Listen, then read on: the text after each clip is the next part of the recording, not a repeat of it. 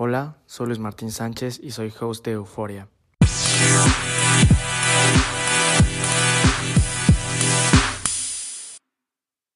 Una serie de podcasts que te ayudarán en tu día a día con el fin de que puedas pensar con mayor claridad y objetividad. Comenzamos. ¿Cómo enfrentar la incertidumbre?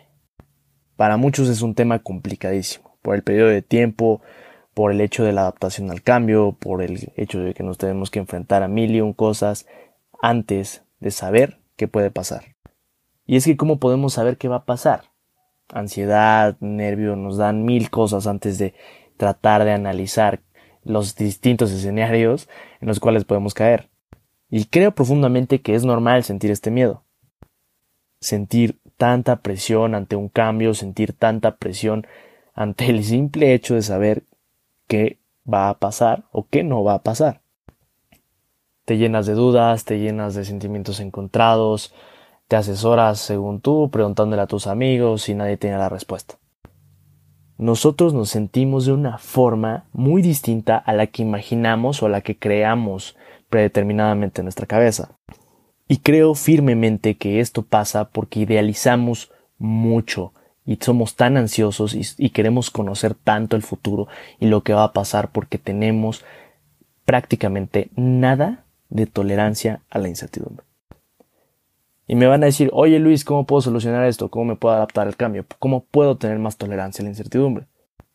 Pues bueno, me van a decir que parece muy lógico lo que voy a decir.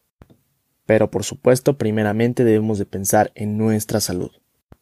Las personas que no cuentan con tolerancia a la incertidumbre necesitan experimentar algo conocido como cierre cognitivo.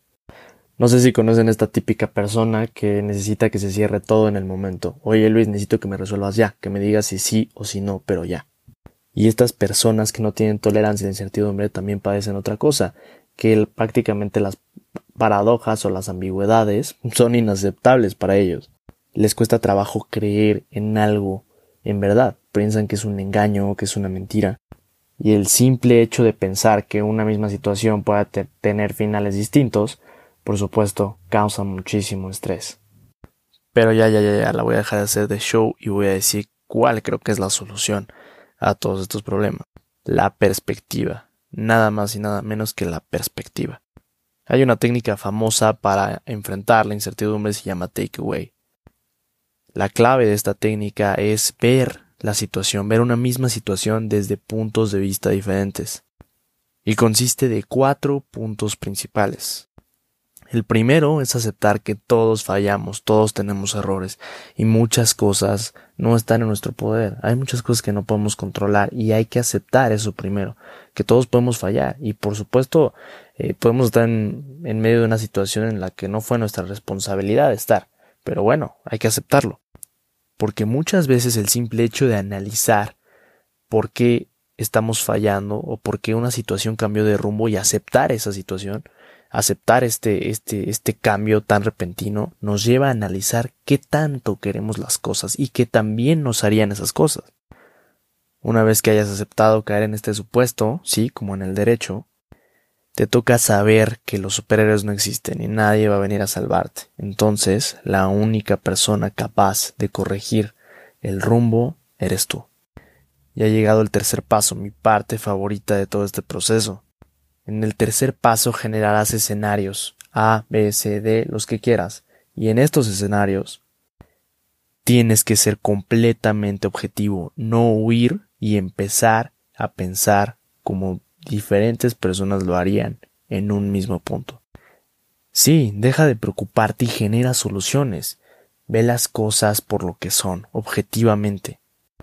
Por ejemplo, quiero hacer un examen de admisión. Quiero estudiar medicina, pero por supuesto que yo sé si que si no quedo en medicina, habrá otra carrera de las ciencias de la salud en la que puedo caer y por supuesto sé que me puede ir bien estoy siendo consciente que tal vez no me quede en una carrera o por supuesto tal vez en una escuela. Entonces al empezar a abrirte opciones, al no sé, al estar en la carrera de odontología o estar en la carrera de nutrición o alguna otra de la salud.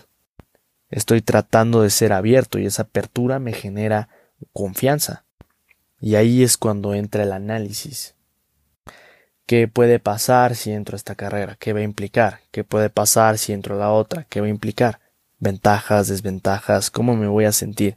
Y el simple hecho de empezar a analizar varios cuadros y la posibilidad de que existan te hace tolerar mucho más la incertidumbre a realmente solo pensar en el principio de una decisión, pero no en los posibles finales. Y una vez que sepas cuál es A, cuál es B y cuál es C, generarás planes, generarás una serie de pasos para llegar a ese objetivo, para llegar a tu meta. Y parece que la incertidumbre puede ir desapareciendo o disminuyendo porque ahora sabes objetivamente qué finales habrá dentro de la primera decisión, dentro del primer cuadro que has pensado. Y por último, el cuarto paso, aquel que te llevará a un grado completo, a un grado pleno de confianza en este proceso. Vivir el presente ya que ahora tienes pasos, tienes un procedimiento, tienes uno, dos, tres, cuatro, cinco pasos para llegar finalmente al objetivo A, al objetivo B o al objetivo C. Eso te hará caer en etapas en donde vas a vivir mucho más el presente. Y es así como viviendo el proceso vas a comprender mucho más las características del objetivo final. Recuerden que creo que hay que tomar más decisiones siendo consciente del proceso del enamoramiento del proceso que del final, porque al final cuando llegamos a, esta meta, tal vez nos sentimos de la misma forma que cuando iniciamos. Realmente por lo que debemos de tomar decisiones es por vivir lo lindo que es el proceso, vivir las etapas que te llevarán a donde quieres ir, porque es lo verdaderamente hermoso de la vida y en lo que nos debemos de concentrar. Y bueno, ha llegado el final de este podcast rápido. Espero que les haya gustado este primer episodio. Y si les gusta, nos vemos en el segundo, en el tercero, en el cuarto. Muchísimas gracias. Soy Luis Martín Sánchez. Nos vemos.